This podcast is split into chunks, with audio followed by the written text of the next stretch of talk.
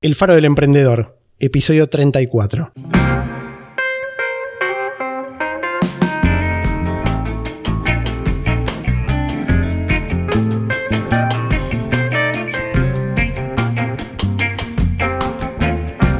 Hola, soy Juan Pablo Luporini. Bienvenido al Faro del Emprendedor, el podcast en el que te ayudaremos a emprender para crear tu negocio y hacerlo crecer mejorar su rentabilidad y resolver problemas reales sin necesitar ser un experto en ventas, marketing o finanzas. Yo soy Luis Luporini. Compartiremos contigo éxitos, fracasos, experiencias y lecciones aprendidas, tanto personales como de otros emprendedores.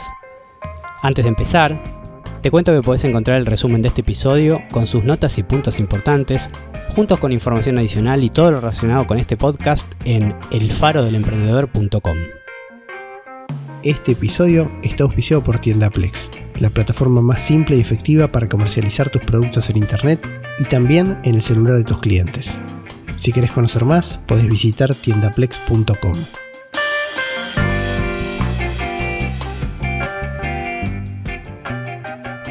Bueno, hoy tenemos el segundo de los episodios de entrevistas a emprendedores. En esta oportunidad nos acompaña Fabián Fernández de Idear Blog. Conocí a Fabián como consumidor de los contenidos que genera en el canal. Así que bueno, Fabián, gracias por acompañarnos. Un gusto, una alegría estar con ustedes. Hola Fabián, ¿cómo estás? Bueno, un gusto tenerte acá. Bueno, eh, me parece que la, historia de Fabián va mucho más allá del canal, a pesar de que, como decía, lo conocí a través de, de lo que publica en Idearblog. Pero por eso un buen punto de comienzo, después iremos recorriendo hacia atrás. ¿Querés contarnos un poco de qué se trata Idear Blog? Mirá, si tuviera que definir Idear Blog con una palabra es un poco una revancha, porque yo me dediqué cuando yo empecé a estudiar informática, por la década del 90, multimedia no existía, no había multimedia.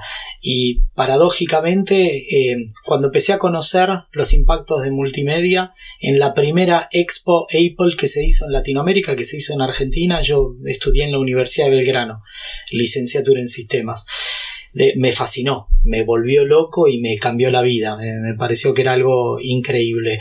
A partir de ese momento tuve la suerte de ganar algunas becas y de poder viajar y estudiar en Estados Unidos. Y a partir de ahí me dediqué a la multimedia aplicada, animación y postproducción digital. Después armé mi primer productora en Estados Unidos, eh, con lo cual entré a trabajar a Silicon Graphics que es, digamos, la plataforma de cine y efectos especiales más grande del mundo, y me ofrecieron un trabajo para armar una productora acá en Argentina que necesitaban un asesor técnico chiquita, se llama Torneos y Competencias, por ahí la escuchado nombrar. Em, hacíamos eh, unos programitas de fútbol. Entonces eh, me fascinó eh, mucho eh, pero mm, esa vida me implicó algunas cuestiones como un surmenage, algunos ataques que me paralizaron medio cuerpo y que eh, la situación de viajar constantemente por Latinoamérica, yo me crié en mi infancia en Brasil, así que soy hablo portugués, mi lengua natal. Em, entonces eh, me, me, habían puesto Silicon Graphics como algo que se llama VAR, que quiere decir Value Added Reseller, y daba las conferencias en inglés, en español y en portugués. Y armaba las ventas grandes. Pero bueno, me, me costó la, la, salud. Entonces dije, no, ¿sabes qué? Yo paro todo y me voy a vivir a Mar del Plata, tranquilo, bajo un cambio, me caso con mi novia y nos vinimos con mi actual mujer. Empezamos a formar una familia y armé, porque uno es así, el espíritu emprendedor es un gen eh, genético, no lo puedes evitar. Va por todos lados. Entonces, en menos de un mes ya tenía una productora acá, en menos de un año 21 empleados, en menos de tres años 46 producciones semanales, lindo, y era feliz, como muchas veces en mi vida, hasta que Em, eh, se les ocurrió crear la ley de medios y nos quedamos todos sin trabajo. Y mi amor por la comunicación siempre estuve detrás de cámara. Y siempre era yo el que decía, no, tenés que hablar diferente, tenés que mirar a cámara, tenés que... De golpe, em, YouTube me permitió esa revancha y recuperar el amor y la pasión que tenía por la comunicación que me llevó mucho sufrimiento y mucho dolor dejarla. En 2008 abrí una empresa de desarrollo tecnológico porque todos nos quedamos sin trabajo con la ley de medios, pero no lo podía evitar, tenía ese amor. Y el canal me permitió, soy lo que se llama One Man Production, o sea, yo me, grabo, me escribo los guiones, edito, hago las animaciones, la postproducción, los efectos especiales, hago las pistas de sonido, eh, la gráfica, todo. Eh, antes lo hacía para otros, ahora me lo hago para mí. Hago los guiones que me gustan a mí y hablo de lo que me parece a mí entretenido. Y, por, y por, suerte algunas personas lo, lo miran al canal eh, y eso a mí me da alegría. Yo trato de bajar eh, un poco la pasión que tengo por las cámaras, los fierros, los equipos 3D. Hoy el canal, si me preguntas, se divide en dos áreas. Me hablabas de lo que era Idear Blog. Un poco fue la revancha porque a partir de las diversas crisis y más viviendo en el interior, a partir de esas situaciones, eh, lo que Finalmente, la, la, realidad me permitió esa dicotomía entre dos de las grandes cosas que las considero una revancha, que era el amor por los fierros, y por el otro lado, eh, nunca había tenido la posibilidad de comprar equipamiento directamente, entonces cometí el error de compartir en el canal de YouTube mi primera compra en Amazon, que fue hace exactamente un año, nada más que un año. Nunca había comprado internacionalmente, jamás. A partir de ahí eh, fue una de las tendencias del canal, un video que superó el cuarto de millón de vistas en poco tiempo y realmente me dio mucha alegría. Em, la gente se empezó a interesar y armé también una comunidad en Telegram para poder contar experiencias. La idea es eh, contar eh, la realidad de poder adquirir equipos. Ahora, justo ayer salió la GoPro 9 y bueno, estando en el interior y estando primero en Latinoamérica y segundo en el interior es difícil adquirir tecnología, hacer un canal de reviews tecnológicos es complicado, pero me gustan los desafíos y esa revancha de volver al amor, de probar una cámara y contarle a alguien que por ahí escucha que me interesa la profundidad de campo, la distancia focal, me interesan esas cosas y ver que decenas de miles de personas semanalmente miran los videos eh, tengo un promedio, superé los 2.500.000 vistas, entonces vos decís, bueno, o sea, 2 millones que el otro día me llegó un informe de YouTube que decía que habíamos superado los 185 millones de minutos de aire. Y yo decía, wow, o sea, Increíble. Wow. Y está bueno, porque a mí, a mí es algo que me apasiona y y lo hago, o sea, virtualmente los que saben que uno lo hace gratis, porque lo que paga YouTube, eh, y uno lo hace porque, porque lo disfruta, es, es, mi hobby. O sea, yo digo, tengo mis cinco minutos libres, yo termino de trabajar seis, seis y media de la tarde y me pongo a armar guiones. O sea, es así. Es muy interesante lo que contás. Ahí creo que me parece como clave, como fundamental el concepto que, que, hay detrás de esto, ¿no? De que lo que te mueve en primera instancia es, es, es que es como un hobby, que es como una pasión, que claramente expresa algo que a vos te causa satisfacción, te causa placer hacer. Entonces, digo, evidentemente uno puede trabajar en, y siempre hablamos de este tema con Juan, en pensar en negocios, emprendimientos, en, en, en, formar empresas, lo que fuera, eh, movido por objetivos exclusivamente económicos, pero la realidad es que cuando vos agregas el condimento de que lo haces como algo que a vos te gusta y eso es lo que origina tu idea, tu, tu, lo que origina tu capacidad de empezar a moverte en esa dirección, la cosa cambia y, sin duda es algo que impulsa por sí solo eh, los objetivos que vos quieras lograr. Eh, te va a dar sustento en muchas situaciones donde lo vas a necesitar y, y donde las, el contexto sea adverso, claramente. Hay, hay un punto que yo siempre digo, el, Einstein lo decía que cualquier gran proyecto es 99% transpiración. Entonces, si vas a transpirarla, mejor transpirar algo que te gusta, porque y que te apasiona y que te motiva, porque en la empresa de desarrollo tecnológico, al igual que el canal, nosotros no somos factoría. O sea, nosotros no somos, o sea, y no critico a la factoría, obviamente a Globan le va excelente, sea, es claro. Y probablemente con una factoría nos, nos, iría mucho mejor económicamente. Pero es muy difícil apasionarse con las pasiones de otros. O sea, es muy, complejo eh, enamorarse de los sueños de otro cuando son sueños de otro. Y termina y vos entregás el proyecto del software y lo continúa otro. O sea, es, es, como entregar porque los que desarrollamos o que hacemos cosas con pasión son hijos, o sea, es real y es, y es jodido, o sea, toma, críalo bien, por favor, cuidame el proyecto. Entonces, es, complicado, ¿viste? Entonces, nosotros cuando decidimos con mi socio hacer Fantasoft, lo hicimos por lo mismo, exactamente por lo mismo. O sea, nosotros no queremos hacer eh, eh, nosotros queremos hacer este producto, ¿se, entiende? Y creemos que podemos dejar una marca en este lugar, porque si no, no me interesa. Eh, porque la gente que inicia los proyectos exclusivamente por la parte económica son ese 9 o 8.75 según la última encuesta que vi de Came de fracasos que hay de cada 10 proyectos nuevos que inician en Argentina. Es porque vos lo estabas haciendo por los motivos equivocados. Y los motivos equivocados son simples o sea es muy difícil ganar plata y es muy difícil que te vaya bien. Entonces en el medio vos tenés que hacerte un planteo. O sea, ese lunes a las 8 de la mañana con 2 millones de problemas. ¿Vas a estar contento de enfrentar esos 2 millones de problemas creyendo en lo que haces o no? Porque los 2 millones de problemas el lunes a la mañana los vas a tener igual. No vas a tener igual, claro. Bueno, sí, justamente eso que decís creo que es bastante ejemplificador, ¿no? Porque ese es el, el momento en que te va a separar de si estás dispuesto a dar un paso más por lo que a vos realmente te gusta y lo que te mueve ante la infinidad de situaciones adversas que se te van a presentar. Porque se van a presentar una, dos, tres, cuatro, cinco veces y cuando se te presente la vez número 10 te vas a preguntar, esto que estoy haciendo que no tengo la más mínima idea si va a salir bien, ¿lo sigo haciendo?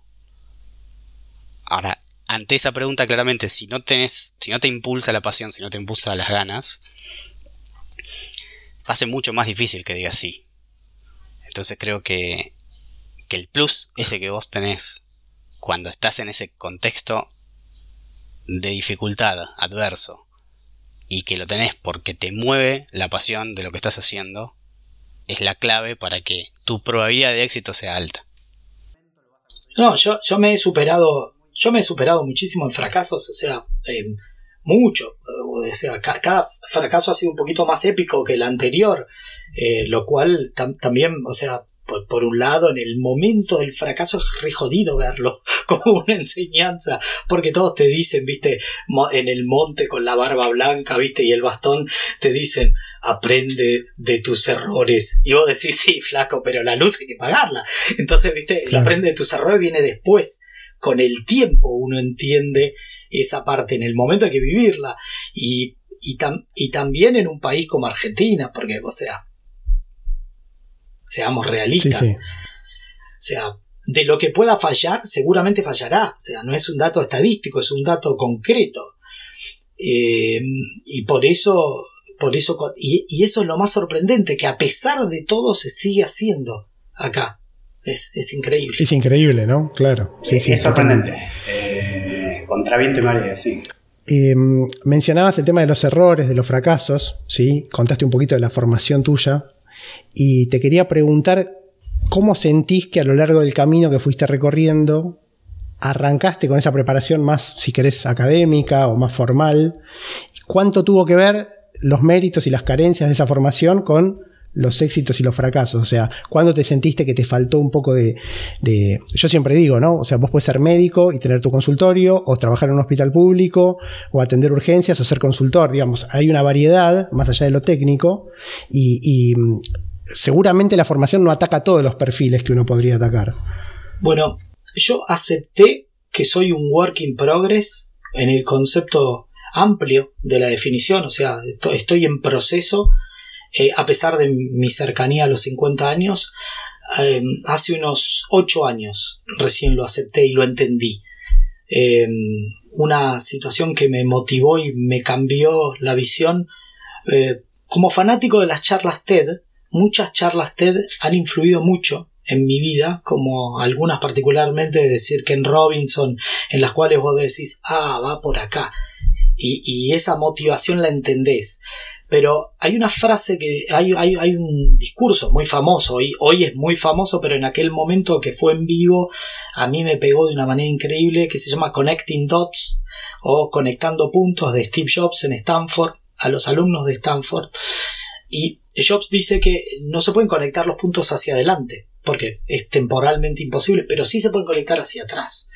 Entonces, ahí entendí el, el concepto de que está bien eh, aceptar que estás en un proceso en tu vida y que el emprendedurismo, que la persecución de los sueños, la concreción o el fracaso de los sueños es parte de ese camino. Y Jobs decía, eh, cuando yo abandoné la, Universidad Berkeley, pleno mayo francés, fines de la década del 60, inicios de la, concretamente el 68, así que exacto con el mayo francés, eh, y, Jobs diciendo, mis padres, él era, la mamá lo regaló a Jobs, ¿sí? Entonces, eh, la, familia, eh, Jobs, cuando lo, adoptan, la madre lo único que le dijo, te pido que vaya a la facultad.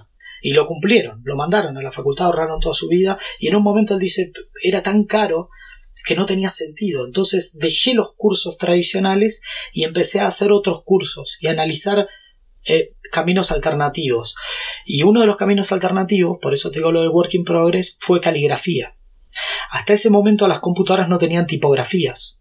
Cuando Jobs presenta las primeras computadoras con fonts, que ahora, a ver, en la perspectiva del tiempo, ahora vos lo mirás y decís, ¿cómo van a tener tipografías? Pero ubicate en esa época y él dice, yo jamás le hubiera dado el valor si no tomaba ese curso de caligrafía, o sea, uniendo los puntos para atrás, tal vez cambié la historia de los procesadores de texto por ese curso que tomé en aquel momento porque no podía pagar otro. Y yo lo pienso, hoy con 48 años, la cantidad de cosas que me formaron, o sea, y de sufrimientos en el cual vos entendés que un papel vegetal tiene el mismo impacto que con el que te envuelven el jamón cuando vas a comprarlo a la fiambrería, en una luz, en un estudio, que un alto film que vos podés comprar en Amazon por 29 dólares. Y la temperatura del color con un ajuste posterior va a ser la misma. Uno te costó 11 eh, pesos en Argentina y el otro, y lo usas para cocinar si necesitas, y el otro lo tenés que traer de Estados Unidos. Esa experiencia, ahora con el tiempo la entiendo y la acepto. O sea, y y si querés que te diga, me siento más vivo que nunca. No hay un día en el que no tenga un proyecto nuevo. Porque estoy totalmente feliz de entender que mientras que tengas ganas, o sea, hay, energía para nuevos desafíos. Eh, se va a cumplir ahora tres años, primicia para ustedes, para el Faro. Se cumplen tres años, eh, cuatro años, es justo nuestro cuarto aniversario de Idear Blog. Y lo digo nuestro porque considero que la comunidad es parte. Y lanzo logo nuevo, con animación 3D nueva, música nueva, original hecha por mí. O sea, sale todo nuevo. Página web, app, todo. ¿Y por qué? Eh, ¿por qué no? o sea, en un momento dije, ¿qué, ¿qué le sigue? Y digo, eh, me doy cuenta, la comunidad creció a 5.000, en total 9.000 usuarios en Telegram, puedo decir 9.000, y, y nos hablamos, y nos tiramos ofertas, y está bueno, ¿viste? Y, y ¿por qué no? Y con una, un promedio de visualización de 200.000, 250.000 vistas semanales, que yo sé que no es mucho, hay canales mucho más grandes, pero para mí es una barbaridad, ¿viste? Estoy recontra feliz, y cada logro lo miro en dimensión. Yo, ustedes miren un video que tengo, que se llama 300, que fue cuando llegué a 300 suscriptores. Y yo me siento, viste, eh, la película 300, ¿la vieron? Yo me siento el rey Midas, viste, contra toda Esparta, no me importa nada, aguante Atenas, viste, porque yo siempre pensaba, 300 tipos no entran en mi casa, o sea, o sea, hay 300 personas que decidieron apretar suscribir. Son, cuando la curva ya supera la cantidad de conocidos que vos tenés, porque a los primeros le decís, che, suscribiste al canal. Che, tía, hola, hace mucho que no te llamo, te suscribís al canal. O sea, una vez que pasa. Mirá lo que estoy haciendo. Claro. Y, y ahí es donde vos decís, ok, está bueno. Porque también, y, y por ahí no sé si suena desde el punto de vista que nos pasa a todos. Vos haces un proyecto, yo supongo que Jeff Bezos debe sentirse re orgulloso o em, Elon Musk diciendo, ¿viste? ¿Ves ese satélite? Sí, fui yo. Yo pienso que, yo pienso que el flaco dice, estás manejando un Tesla, sí, fui yo. Estás pasando por un pozo de Boring Company, fui yo. Bueno, justo ese hay un montón para ejemplos, pero la realidad es que te da alegría. Sí, creo que el hecho de generar cosas, ¿no? Cuando uno, cuando uno genera cosas, toman, es un poco una frase hecha, pero digo, toman una vida propia, porque eso llega a la otra persona y después te cuenta su experiencia con lo que vos generaste y está muy bueno. Cada uno con lo que hace, pero es una experiencia buenísima. El, otro día estaba escuchando una entrevista con Marcos Galperín y, y vos, Fabián, recién ponías ejemplos de, bueno, de grandes personalidades del emprendedorismo internacional, en particular en Estados Unidos. Eh, y yo lo escuchaba a Galperín hablando de. Era reciente la entrevista, fue creo que el primer episodio que hicieron en el podcast de Mercado Libre. Y le preguntaban: ¿Qué sentís que tenés que hacer? ¿O qué sentís que tenés que lograr que todavía no conseguiste? ¿Y cuál es tu siguiente, cuáles son tus siguientes pasos? Y, el flaco le contestaba al periodista: eh, Tengo que salir un poco de las cuestiones operativas en Mercado Libre entonces estamos, yo, esto lo hablábamos con Juan, yo le decía, es increíble lo que está diciendo, porque es una persona de formación técnica en, tecnologías de información, que está, es fundador y CEO de una empresa de 60 billions americana, eh, y el tipo te está diciendo que está en cuestiones operativas. Entonces, evidentemente hay algo de pasión en eso que hace que una persona con ese éxito logrado a través del tiempo todavía no pueda desprenderse de cuestiones operativas.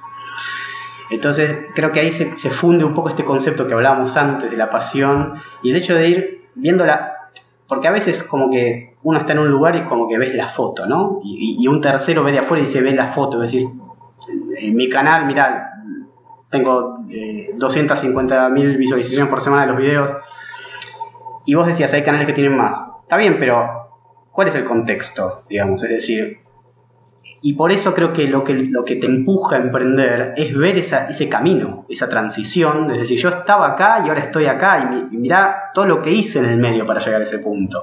Eh, entonces yo creo que siempre trato de transmitir un poco en las experiencias que nos tocaron con Juan vivir personalmente a nivel profesional, de trabajo, de emprendimiento, es que tenés que mirar siempre y aprender no de la foto que estás mirando del otro, sino del camino recorrido. Eh, y, posicionarte en ese lugar como para entender que cuando te toque a vos o cuando vos lo transites, eh, ahí va a estar el punto, digamos, de cómo lo recorres. ¿sí? Eh, seguramente si estás mirando cómo, cómo, estabas al principio, cómo estabas el primer año que, arrancaste con, con Idear Blog, ahora te va, te va, a parecer que lo que festejabas en ese momento, decir, bueno, mira, como decías, festejé 300 personas, pero en ese momento fuera, era, era como, una cosa increíble, jamás lo hubieras imaginado. Bueno, me parece muy valioso eso y transmitírselo a, a, quien está en este camino también y que se va a enfrentar con mil frustraciones. O sea, el, punto es ese. O sea, no analicemos las cosas con una foto, sino veamos qué camino se recorrió para llegar a ese punto. Fabián, te iba a preguntar, bueno, ahora tenés un poco más de 300 eh, seguidores, ¿no? Sí, 60.000 eh, por suerte llegamos a 60.000, que es, que es un lindo número. Se va acercando al primer escalón del sueño grande, que son los 100.000, así recibo mi plaquita. La plaquita. y no, te quería preguntar un poco con, tu experiencia previa de, ser casi un, emprendedor serial, digamos, ¿no? Porque llegaste a Idearblog, digamos, relativamente hace poco. Eh, lo planteaste hace un ratito, hace unos minutos, como un hobby. Pero cuando ves ese nivel de crecimiento y ves que del otro lado la gente responde, que digamos que, hay eh, un feedback, ¿cómo no, se te dispara el aspecto negocio sobre eso? O sea, ¿cómo, cómo vivís esa dualidad? Mira, eh, yo te voy a contar, yo creo que no lo podemos evitar. O sea, eh, yo creo que vos tenés predisposición a la, mi caso, a la calvicie, a otro tiene predisposición a... Hay gente que no engorda y come un montón. El emprendedor es emprendedor.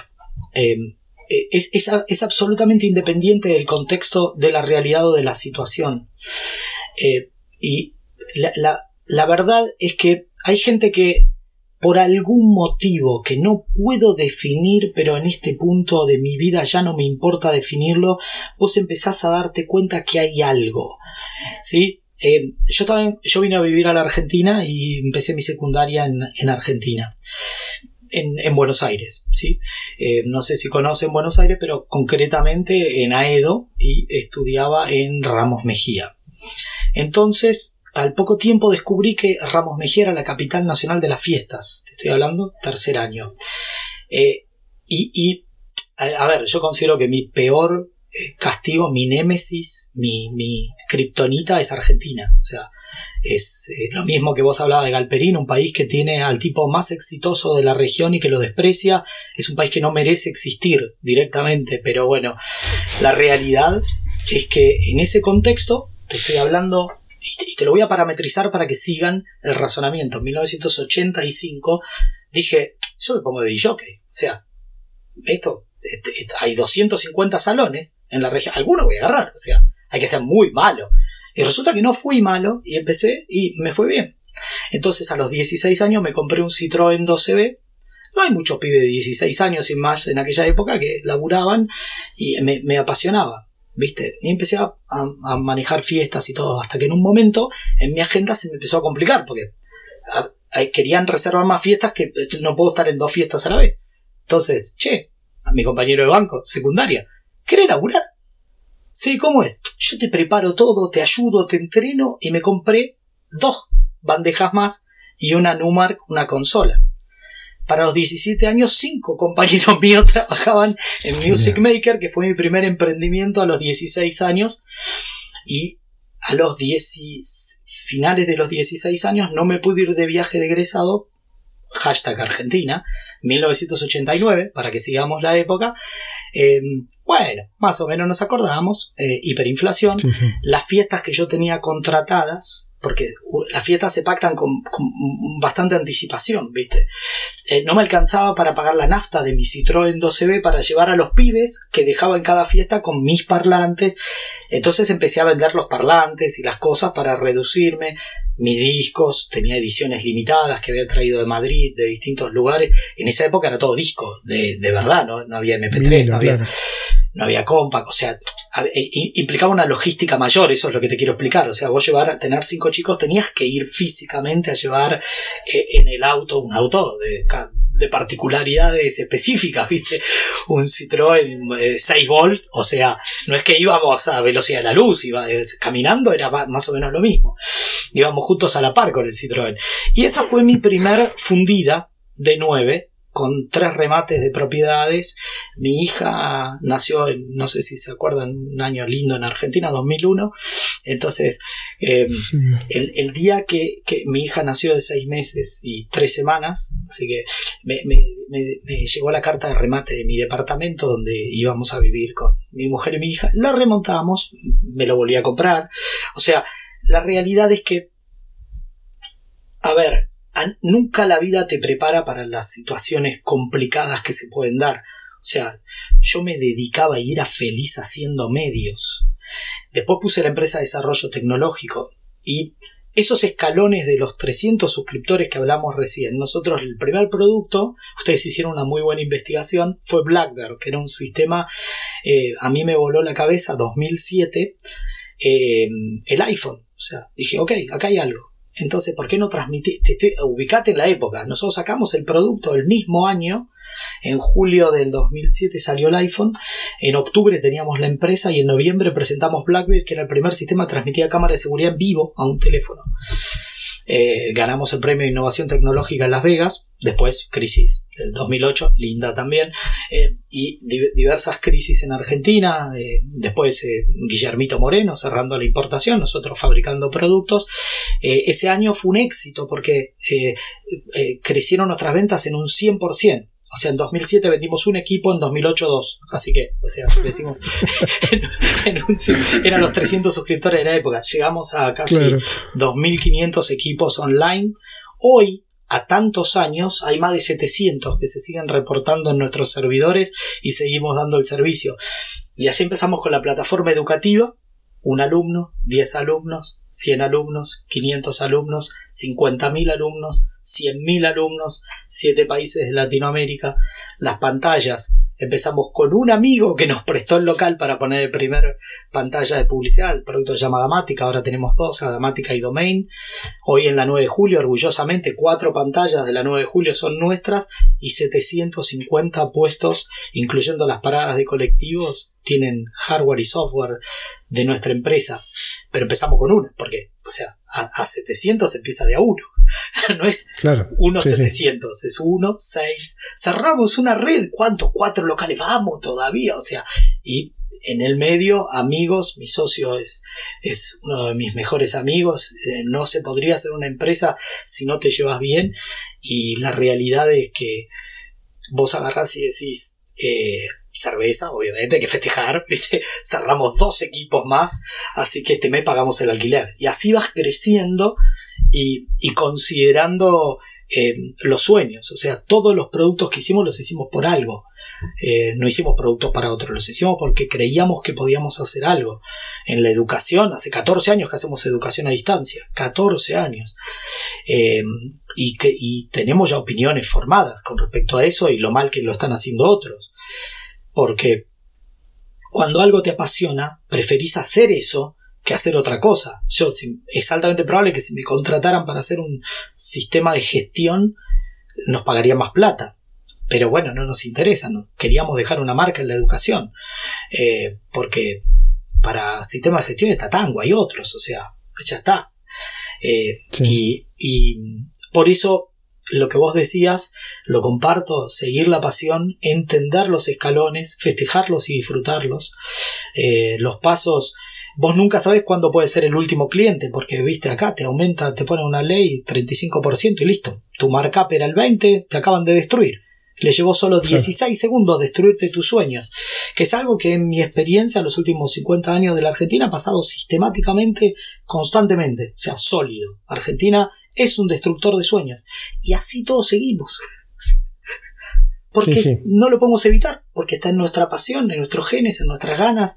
Es altamente improbable encontrar un lugar más hostil para desarrollar que este, en todo. Y sin embargo, seguimos haciéndolo.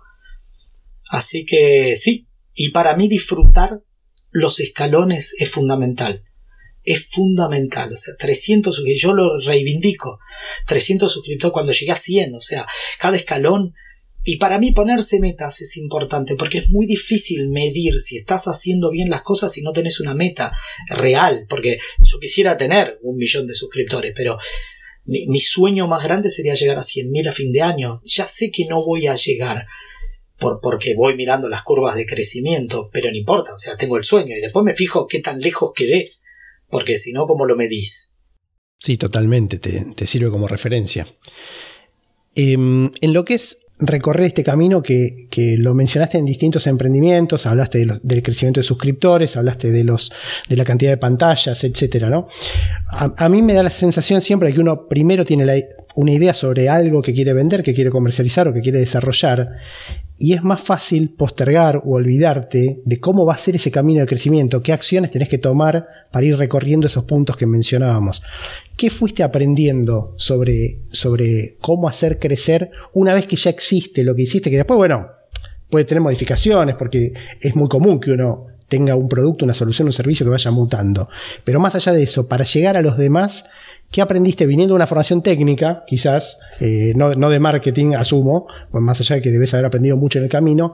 ¿Qué, qué, compartirías? ¿Qué lecciones aprendiste? Lo primero eh, es una realidad, nosotros lo hicimos por la pasión de hacer, así que eso es la forma más delicada y elegante de decir que lo hicimos sin guita.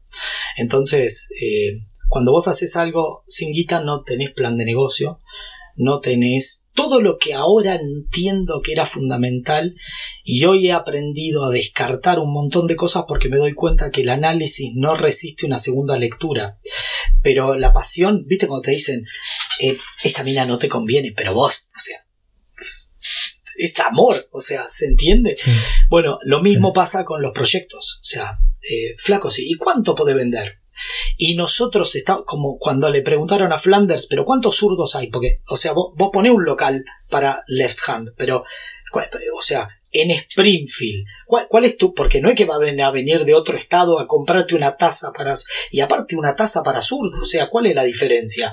O sea, fuera entonces vos ahí lo pensás y decís ah pará claro tienes razón es solamente que cambia la impresión hago la impresión de los dos lados y ya está o sea quedó resuelto el tema de la taza para zurdo y vos lo pensás y decís bien ahora a mí me produce tres dicotomías, y lo digo con total franqueza. Jimmy Wales, que es el creador de Wikipedia, dijo, si vas a fracasar, fracasar rápido y abandonalo.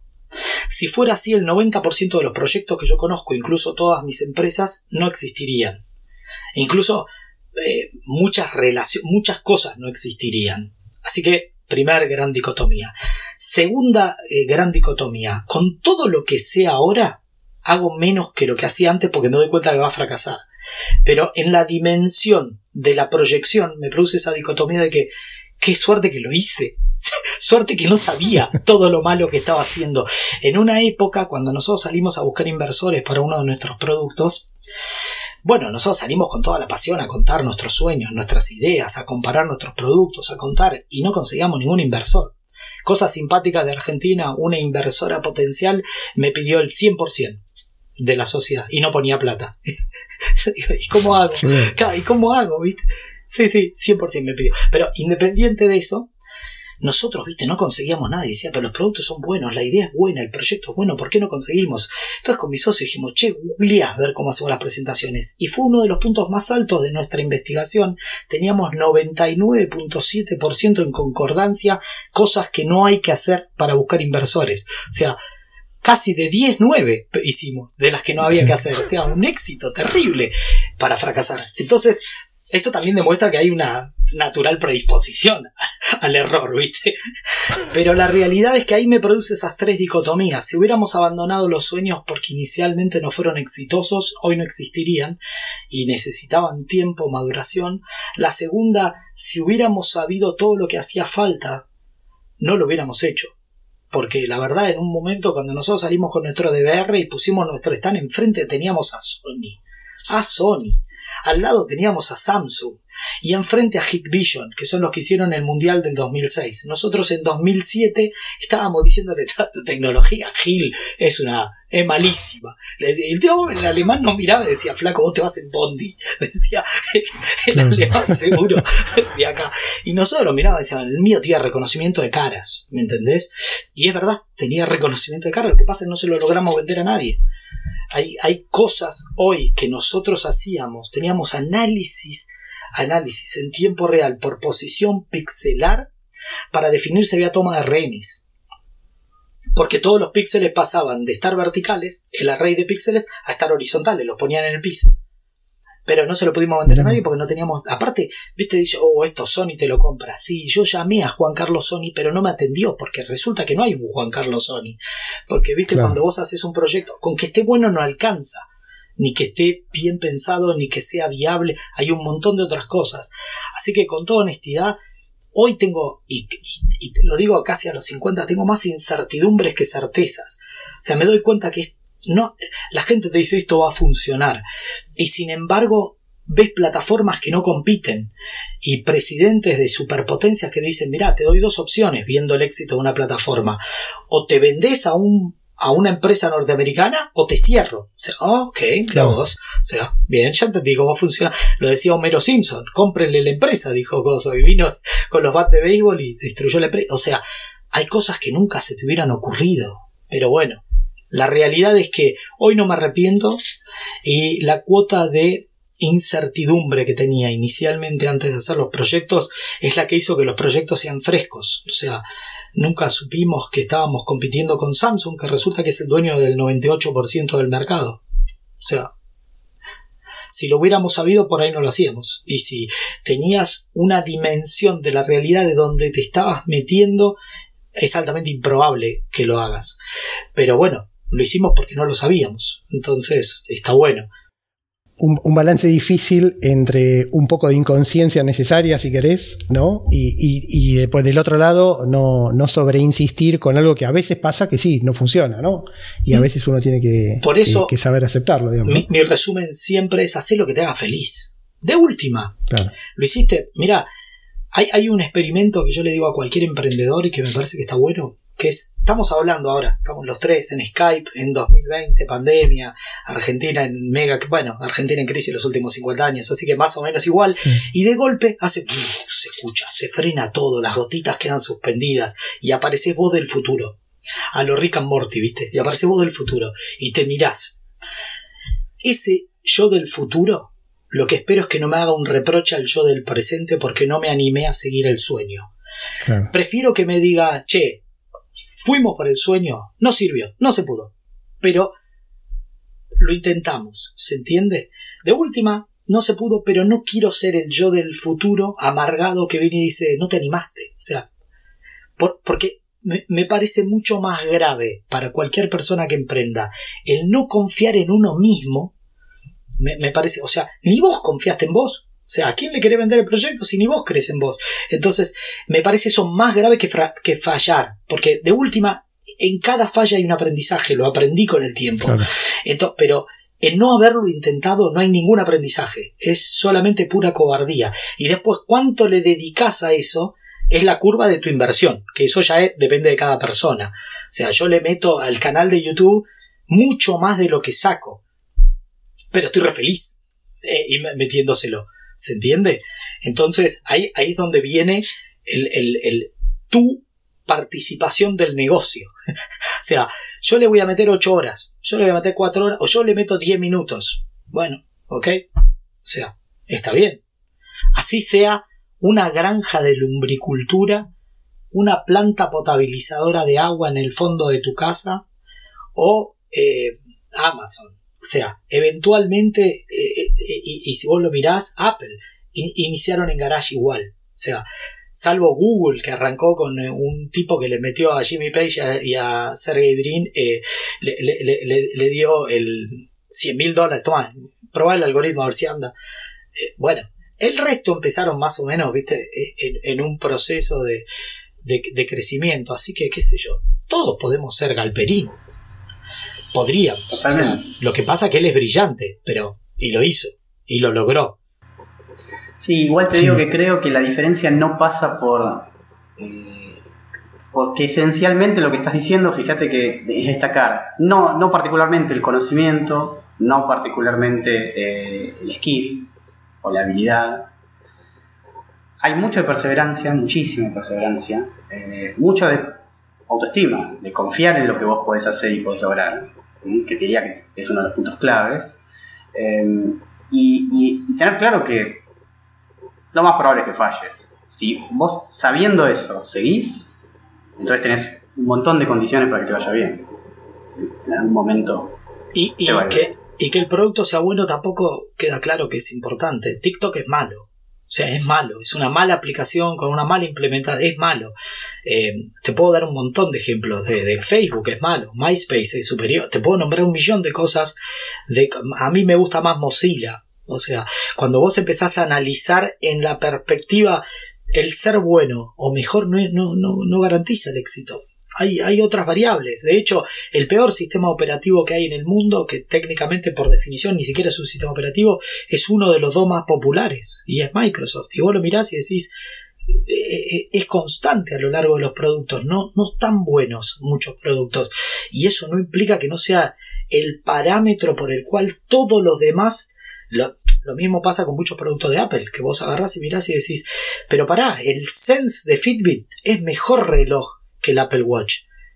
Vale la mitad, to- toma los mismos signos vitales con el mismo grado de precisión, eh, es código abierto, tiene un montón de ventajas. Venden 555.000 a uno. O sea, por cada 500.000 relojes que vende uno, el otro vende uno. Y vos decís, apa, ok, mira, ¿por qué será?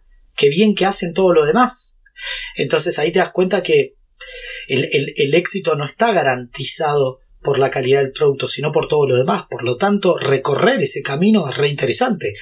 Porque que no tengas el mejor producto no quiere decir que no vayas a convertirte en el tipo más exitoso. El otro día escuchaba al muchacho este que es peluquero, ¿cómo es que se llama? Fue muy famoso en la década del 90 y después se fue a la villa. Eh, no me acuerdo ahora el nombre. Eh, Y, sí. y el tipo decía que él fue el líder y no supo. no entendió. Él era, era, no me sale ahora el nombre, pero él, las, las compañías lo contratan, todos. Y, y, no tuvo la habilidad. Entonces, vos te das cuenta que, y terminó, y después se fue a una favela en Brasil y todo, y lo veía la nota y decía, wow, es verdad lo que dice, yo me lo acuerdo eh, de, de, verlo en la tele y todo. Y, y eso te demuestra también que tampoco te puedes quedar, porque el éxito, o sea, es, es, es, es una novia ingrata el éxito, definitivamente. Rubén Orlando. Rubén Orlando, muchas gracias. Rubén Orlando. Lo googleé, no es que me acordé. Este, pero, pero, es así. Sí, sabía la historia. Sí, sí, totalmente. Em, a ver, esto a mí me cuesta mucho manejarlo y siempre lo hablamos con Luis, eh, porque a veces la, la, administración del tiempo, que es casi te diría, está en el top 3 siempre las cosas más difíciles que uno tiene que hacer. Cuando tenés tantos proyectos, que está buenísimo tener tantos proyectos en, danza, eh, a uno siempre le falta el tiempo.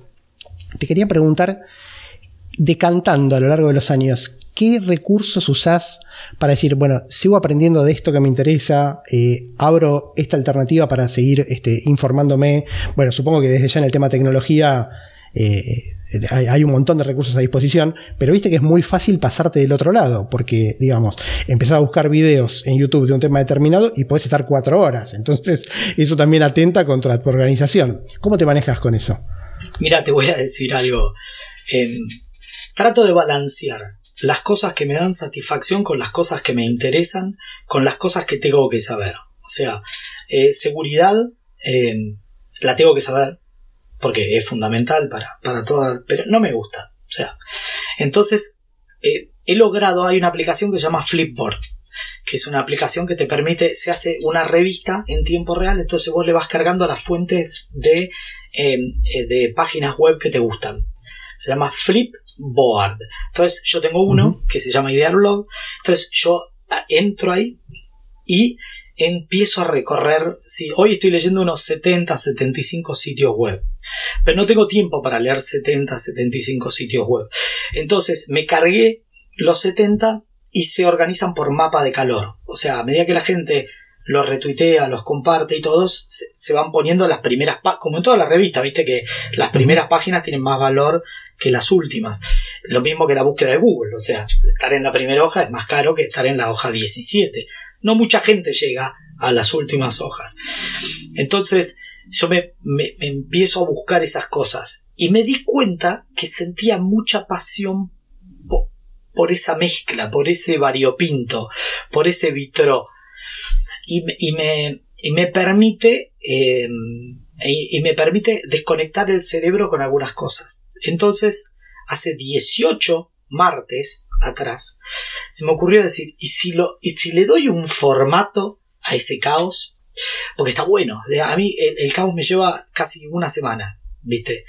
Entonces digo, supongamos que todos los martes hago una serie sobre la última noticia tecnológica, un enfoque con una bajada política de la realidad mundial y algo absolutamente bizarro, o sea, del universo tecnológico. Y es como que logras que tu, cerebro está como, viste, cuando vos tenés la, agujita del acelerador. Entonces vos tenés la agujita del acelerador, pero también tenés las revoluciones del motor, viste, están a la par. Y de golpe, viste que el, auto sigue, vos soltás el acelerador y baja muy despacito esa agujita, la del acelerador, pero la de las revoluciones baja una bocha, porque dejaste de acelerar, sigue por inercia. Entonces, eso es la técnica que uso para la multiplexación del tiempo. O sea, yo tengo que elaborar entonces, ahora me di este lujo de destinar en pleno horario laboral con ustedes este tiempo. Que lo pago. O sea, yo estos 40, 50, lo que dure, los tengo que después hacer, porque ya tuve en el medio de esta charla los ting, ting, ting de los 200 cosas que tengo. Entonces, me armo la guía de cosas, las ordeno por imprescindibles, algo que uso de Google, eh, que es el to-do list, me pongo y le voy poniendo el check, por una cuestión de obsesión personal o TOC, como le quieran decir, yo necesito terminar el día con varios checks marcados porque si no siento que no fui productivo y me voy armando las cosas que son imprescindibles. Nosotros todos los viernes sacamos actualización de productos, todos los viernes. Además, paralelo a eso, yo estoy sacando como mínimo tres episodios por semana en el canal, con lo cual esta semana ya estoy a jueves y ya saqué tres seguidos. Con lo cual eh, es bastante. Y uno llevó casi dos semanas de producción, que fue el de GoPro, que hice con material de Willy Fox. Teníamos la GoPro. El domingo saqué la actualización de Insta360, que me llevó cuatro días de producción porque probé todas las funciones. El lunes saqué uno de un teléfono y el martes saqué el Curiosimarte, que era esta serie que yo te cuento que saco todos los martes que mezcla todo. Y lo puedo hacer por estas cosas, por estas libertades que me voy tomando. Ahora ya tengo una lista de cosas para hacer, pero este momento es un momento de disfrute, es un momento que me regalo a mí mismo para compartir en una charla entretenida con gente que me resulta interesante y que podemos hablar sobre sueños y futuro, que en la diaria no se puede. Entonces, está bueno, está bueno. La verdad que a, mí por lo menos me, resultó en la previa re jugoso y la verdad que más aún ahora que lo estamos haciendo, me, parece súper valiosa la, experiencia tuya y, y, como decía al principio, ¿no? Uno eh, desde el punto. Nosotros solemos hablar de emprendimiento, solemos hablar de negocios. Uno está tan acostumbrado y tan anestesiado a ver un millón de canales que muchas veces pierde visión del laburo que hay atrás, de la preparación. Bueno, y por supuesto, ¿no? mucho menos del, rol que ocupa en la persona que, está detrás de todo eso. Así que no, la charla me parece súper jugosa. Y gracias eh, de nuevo por el tiempo. No, gracias a ustedes. Eh, te, quería, si querés, como para ir eh, medio redondeando, mencionaste varias herramientas y varios recursos. Eh, hablaste de Flipboard, hablaste de, los to-do list de Google. ¿Alguna herramienta que considerás piola que podría serle útil a alguien que está arrancando en el emprendimiento? Con la que se puede, en la que se puede apoyar? ¿Para qué? ¿Para organizarte? No, en general, digo, meto todo. Meto, nosotros hemos hablado de cosas como Google Drive y, digamos, de cosas súper específicas, ¿no? O sea, pero de repente hay algo que forma parte de tu rutina y que si es esto, la verdad, me apoya un montón. Bueno, para mí, aunque no lo creas, eh, hoy el gran democratizador de la humanidad para mí es YouTube. Internet definitivamente es el gran democratizador. Yo me animo a hacer una lobotomía de última salió mal, pero bueno, qué sé yo, me animo. O sea, con la misma facilidad que me animo a hacer una torta y sale mal, ¿viste? Porque. Pero hoy tenés la facilidad de que un montón de tipos nos copamos y, y, y lo hacemos por muy poco. Porque vos agarras y decís, yo miro la tele, pero estás pagando el cable o te compraste la tele, pero en el mismo teléfono que tenés podés ver a un tipo contándote que no te compres esta cámara o este reloj o comprate este otro. Muchos de verdad somos honestos, o sea, eh, y eso está bueno, a vos te permite decir, ¿sabes qué? Iba a gastar plata acá. Yo tengo un episodio de hace dos domingos que se llama Gas, ¿viste?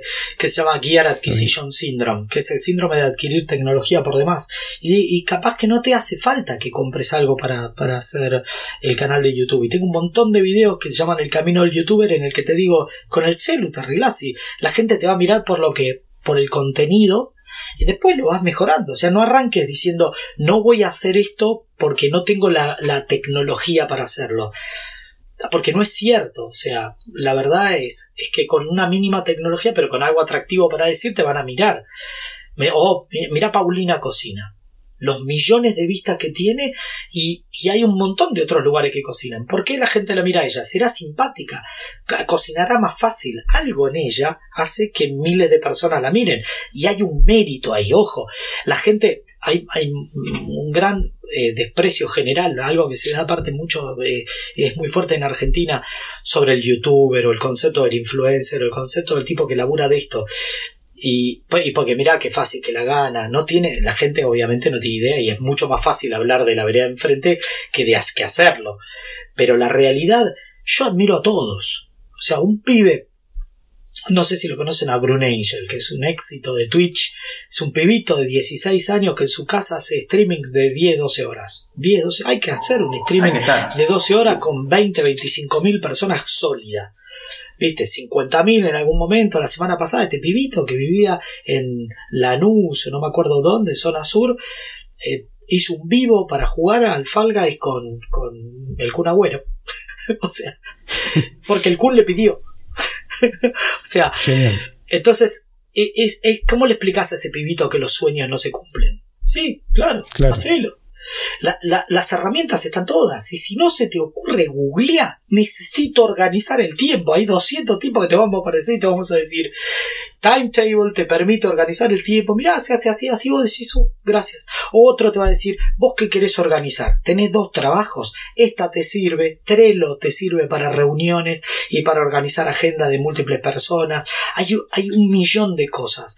Yo mostraba una aplicación un generador de aplicaciones hace dos o tres domingos atrás, eh, Glide, que vos agarraste, haces una planilla en Google Drive, una, viste una, una especie de Excel para que se entienda, una planilla de cálculo en Google Drive, y con eso generas una app en tiempo real. Entonces sos una verdulería, vos subís las fotos, todo, le pones los links ahí a la foto y le vas cambiando los precios de la verdura, le vas cambiando, porque supongamos que vivís en un país que hay inflación, ponele, no sé, algún ejemplo ustedes encontrarán, algunos, algunos se les va a ocurrir. Entonces vos suponete que vivís ahí, entonces el tipo, esta semana no entró tomate, entonces pone cero en cantidad de tomate disponible para vender. Pero la semana o haces mantillas y encontraste esta que un tipo como yo o dos millones de otros tipos te cuentan que con ese eh, generador de planilla de cálculo puedes hacer app. Entonces, el, tu cliente se le instala y te hace la compra de la verdulería, que fue mi ejemplo.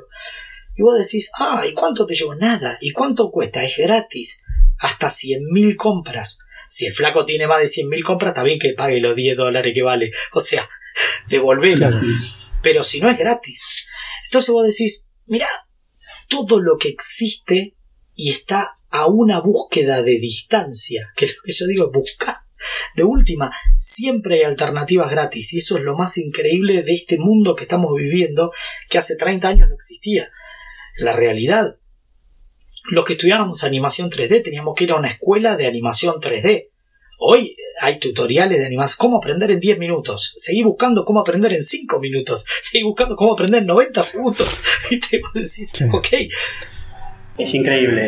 Eh, a nosotros, digamos, y particularmente la gente que venimos de, tecnología de información, nos tocó vivir la época en Argentina puntualmente de si querías aprender tenías que ir a, a Cuspi a comprar libros en los 90, ¿no? No, no, no, tenías internet, o sea, tenías una conexión de dial-up, pero digamos, no ibas a, conseguir de ninguna manera el acceso a la información que tienes hoy en día y a veces quizás nos olvidamos, porque la realidad es que no fue hace mucho tiempo, fue hace 20, 25 años. Y fue en nuestra generación. Totalmente. sí, sí, claro. Eh, Fabián, bueno, la verdad, de nuevo, gracias por el tiempo, me parece súper valioso. Eh, me gustaría, si querés, que dejes eh, los datos de dónde te pueden ubicar, dónde pueden ver Idear Blog. O sea, claro, suscríbanse, no cuesta nada, es un clic. Obvio. no, la verdad que es muy interesante, o sea, yo de hecho lo, aclaré de entrada, te, conocí por ahí, me parece que está muy peor el canal, pero querés compartir redes sociales. bueno, Idear Blog es el canal en YouTube fabian.idearblog es mi Instagram, donde a veces subo algunas cosas que me parece que valen la pena.